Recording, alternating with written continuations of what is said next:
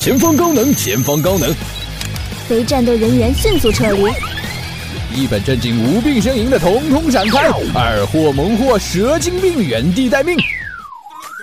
聊段子、吐槽新闻、传播冷知识，还有有奖问答。你想听的这里都有。娱乐圈外圈，爆笑嗨翻天，根本停不下来，停不下来，停不下来，停不下来，不下来，下来，根本停不下来。娱乐圈外圈，爆笑嗨翻天，我是巴罗，掌声响起来。虽说约成就不了陌陌，假货成就不了淘宝，但是我亲爱的听友们，你们却可以成就我呀！快点转发、点赞、分享吧。我妈，他不在呀。其实各种媒体年底的节目都逃不过一个流程啊，盘点一下昨天，评论一下今天，再畅想一下明天。是过去、现在和将来。眼睛一闭一睁，二零一五就过去了哈。在过去的一年里，巴拉走过南，闯过北，热门微博斗过嘴，粉丝群里抱大腿。那么在二零一五年里，有哪些人和事深深的存在了巴拉的脑海里、梦里、心里和朋友圈里呢？来来，欢迎收听本期娱乐圈外圈特别节目《年度金乌梅乌龙大赏》。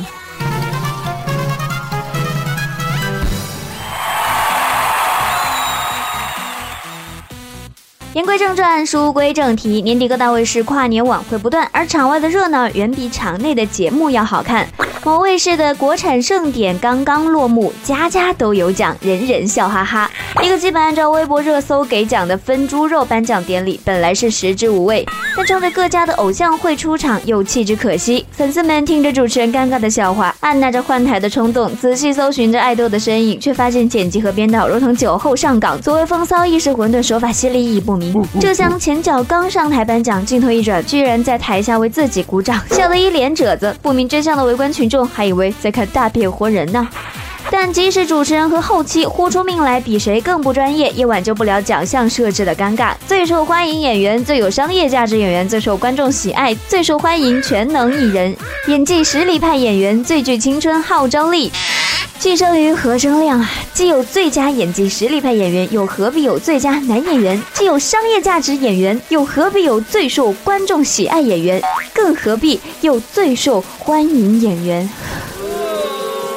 当然，最大的槽点还是在最具青春号召力演员身上。得主竟然是我们的陈赫，陈赫哦，呵呵。经娱乐圈外圈制作组全体成员评定，该晚会气氛尴尬，奖项鸡肋，剪辑混乱，资向其颁发娱乐圈外圈年度金乌梅乌龙媒体奖。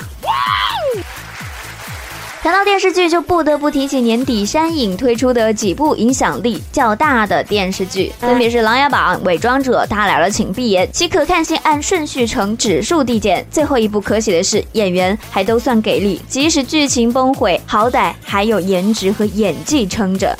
这是山影 boys 拯救世界呀！《琅琊榜》不用说，是今年的最大赢家，各种赞誉褒奖都听到耳朵出茧了。他来了，请闭眼。微博特别赠送婚号，他来了，请瞎眼。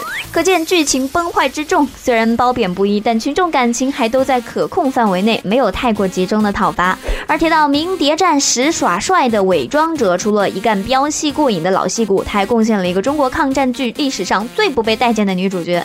这位戏份不多但断断戳心的明台官配，由于人设崩毁，演员演技不足，颜值不够讨喜，加之并没有太大的群众基础，成为了这部剧为数不多但存在感强烈的雷点。在 B 站更是出现了绿色无云版伪装者，圣母白莲正位上身，偏偏还智商捉急的特点在三十二集达到巅峰。于曼丽的死更是衬得他面目灰暗，从此再无观众替他翻案。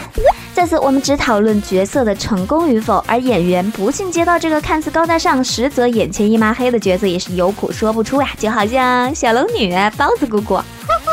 经娱乐圈外圈制作组全体成员评定，本角色可以算是装逼不成反被逼的典范。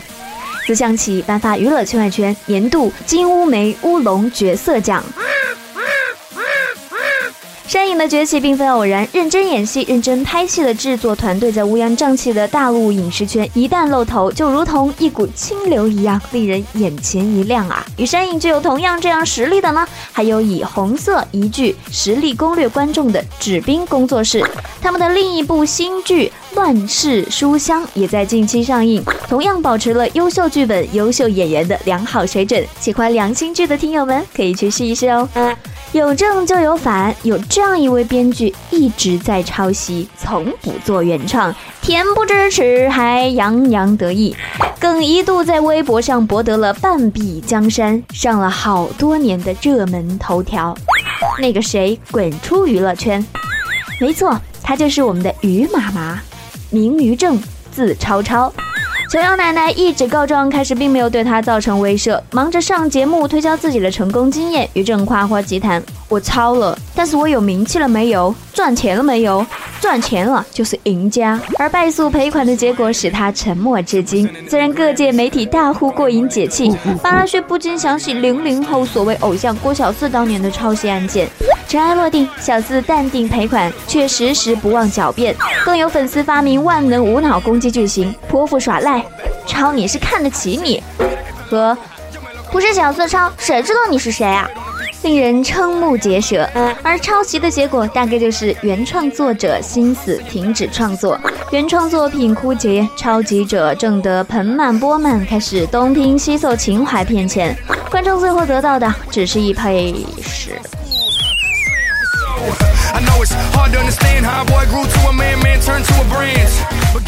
作为一干抄袭者的代表人物，于正的嘴脸态度具有极大的代表性。经娱乐圈外圈制作组全体成员评定，自颁发娱乐圈外圈年度金乌梅乌龙终生成就奖。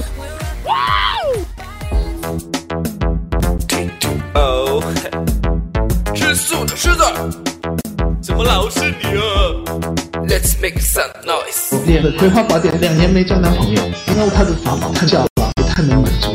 我自宫失败，变成人妖，开始搞艺术。我喜欢抄袭郭敬明，抄袭蔡依林，我抄袭琼瑶电视剧，或抄袭 TVB，我享受抄袭违反法律打成收视率。我超过金庸，超过琼瑶，超过阿凡提。我抄袭超越郭敬明，超越蔡依林，抄袭奖普及，抄袭普及到极奖。我漂亮，超过林青霞，超过阿凡达。抄袭奖普及，抄袭普及到极奖。我是当代莎士比亚，我比他更伟大。抄袭奖普及，抄袭普及到极奖。我漂亮，超过霍建华，带个奥斯卡。抄袭奖普及，抄袭普及到极奖。我抄袭超越蔡依林，我比他更伟大。我练了葵花宝典两年没交男朋友，因为她的法宝太小了，不太能满足。我自宫失败，变成人妖，开始搞艺术。我喜欢抄袭郭敬明，抄袭蔡依林，我抄袭琼瑶电视剧，或抄袭 TVB，我享受抄袭违反法律打成收视率。我超过金庸，超过琼瑶，超过阿凡提。我抄袭超越郭敬明，超越蔡依林。抄袭奖，抄袭进到最奖，抄袭奖，抄袭进到最奖，抄袭奖，抄袭进到最奖，抄袭奖，抄袭进到最奖。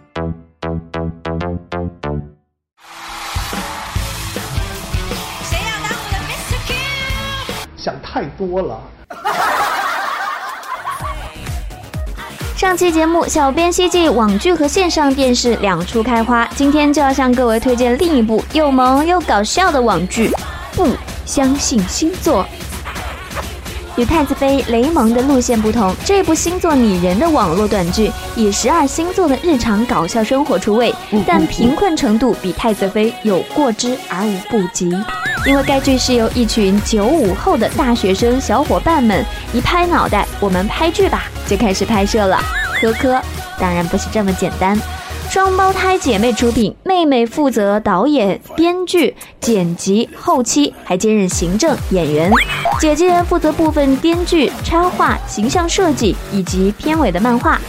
主创还有一位创意策划、场务，一部分编剧、导演助理及演唱片尾主题曲。这是个妹子啊，这个妹子啊！小编问我为什么跪着做节目。靠着大一假期打工的部分小钱钱，主创们拍出了第一集小样片，吸引到了少量资金。经历了千辛万苦，网剧的第一季出炉，瞬间觉得自己年事已高。毛爷爷说得好呀，这个世界是我们的，但终究是你们的，是你们的。九五后的萌妹子、小鲜肉们满脸胶原蛋白，清新出演，创意捧腹，笑点无穷。小伙伴们，不吃一点安利吗？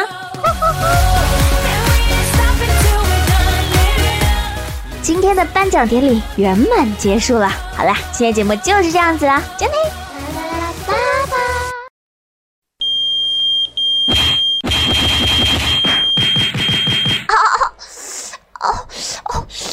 哎，我说你们这就不对了，有事说事，不要动手啊！我操，真失败，郁闷，郁闷。如果这是一档有弹幕的节目，我想此时此刻一定满屏幕都是。巴拉，你给我站住！巴拉洛，你这个没良心的，你不是人！说好的付出脱口秀，你又断更，你是不是卷着稿就带着小编跑路了？我都没眼看了，不要问我为什么这么了解你们，简直说出了你们的心声，是不是？答案很简单啊！我去，各大平台评论区全是人催更的，你以为我不逛评论区的吗？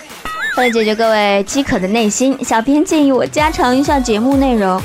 哼，好吧。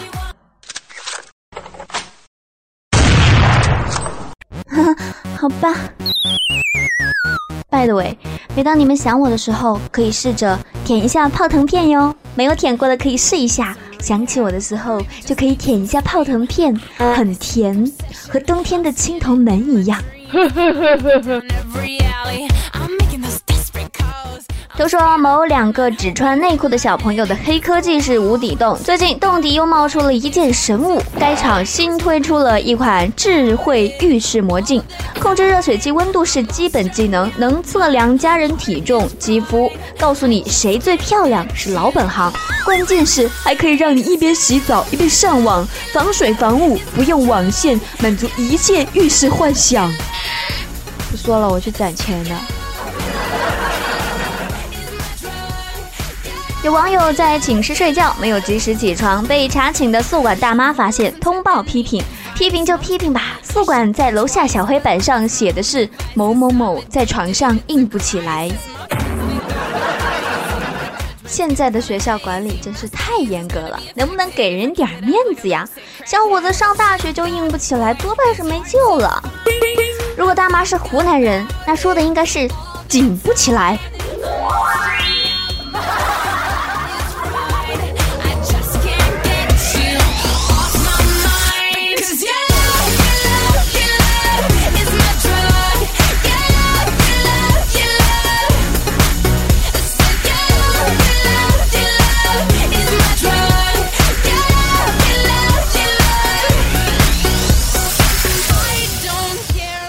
据巴西环球新闻网四号报道，巴西女子古热尔在纳塔尔街头遭遇歹徒枪击，胸部和膝盖分别中枪。四天后，经过抢救的她才脱离危险。医生说，胸部那一枪瞄准了心脏，但被她胸内的硅胶填充物部分阻挡，使得她幸免于难。我说了吧，硅胶拯救世界呢。最近胡歌恋情曝光，其网友又是一张网红脸。我想不明白了，我国巨大的网红群体，就凭着那一堆长得一模一样的硅胶脸，真的能够钓到高富帅？我真怕这些姑娘凑在一起就开心消消乐给消除了，或者他们的合照让一二三零六看到，就成了验证码。其实巴拉从来就不反对整容，让自己变得更美，谁不想啊？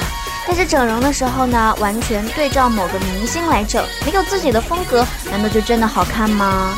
而且啊，巴拉还发现很多整过的姑娘，不知道是不注重细节还是怎么的，小图看就是个美女，点击查看大图就可以关掉了。细节。决定成败啊，细节见真章啊！难怪有很多网友最近吐槽《夏洛克》不好看，因为不仅剧情空洞，很多细节也没有做到位。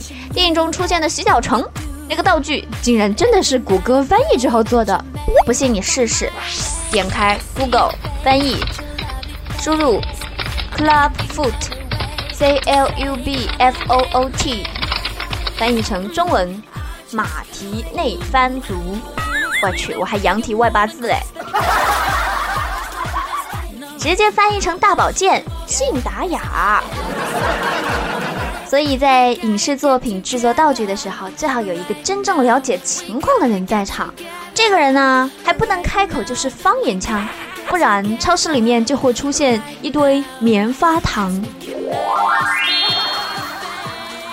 一定要爱岗敬业，好好学习专业知识。爸爸就是一个很爱岗敬业的人嘛，工作起来那是一定非常认真的，所以领导们对我都是很信任呐。某公司董事长罗先生在公司群里发了一个六十块钱的红包，当天下午公司下发处罚通知，工作时间抢红包的三名员工每人罚款五百元，理由是上班时间玩手机。这老板果真是心机婊呢，花六十赚一千五。中小学政治课对劳动阶级压榨的黑暗的描写，应该把这个案例加上，替换半夜鸡叫什么的。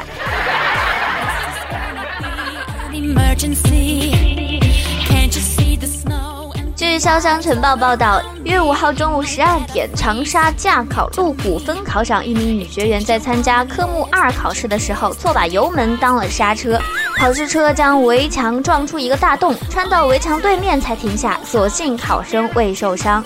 有媒体对二零一五年发生的八十六起油门当刹车交通事故进行梳理统计，发现肇事驾驶员超七成都是女性。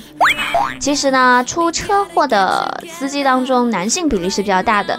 无奈女性司机出的车祸都比较奇葩，所以更加有名吧。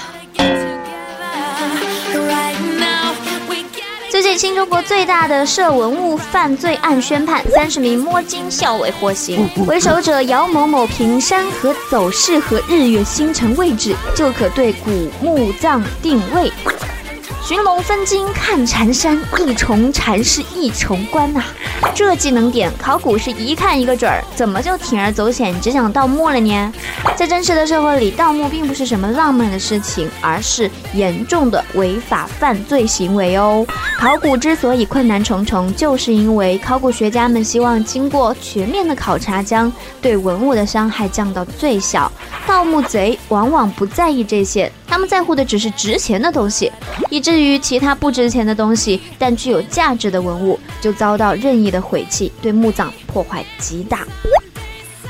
好啦，啰嗦了这么多，你们放过了我没有？这档节目要结束呢，各位听友务必在新的一年里努力学习马克思主义精神，和巴罗罗一起建设社会主义新农村。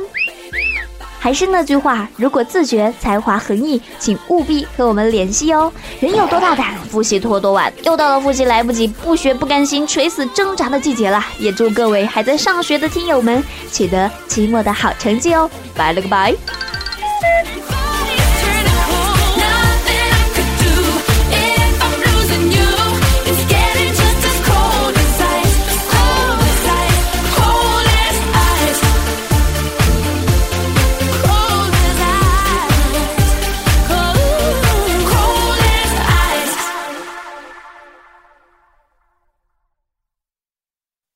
可什么的都去死吧！我要回家做我的梦想。就算风会很大，浪会很大，但我有力量。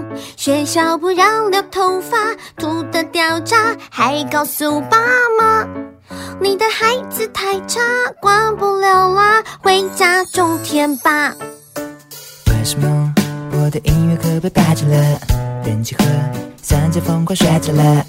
抬着头看着云，吹着风，哼着歌，我再起异能。再说我也不容易，挑着整个年级的倒数第一。对不起，我下一次一定努力。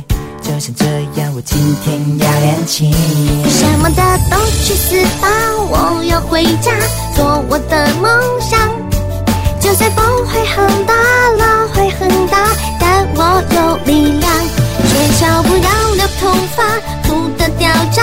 会告诉爸妈，你的孩子太差，管不了啦，回家种田吧。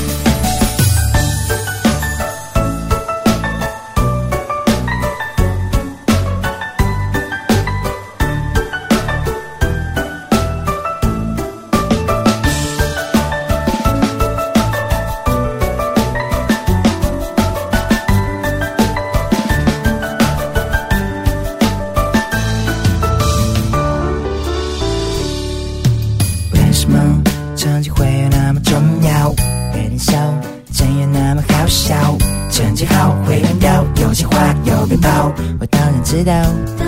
其实我真有努力，在你看不到的地方拼命，每天都为了梦想在前进。没关系，我一定也可以。什么的都去死吧，我要回家做我的梦想，就算风会很大浪。大，但我有力量。学校不让的头发，秃的掉渣，还告诉爸妈，你的孩子太差，管不了啦，回家种田吧。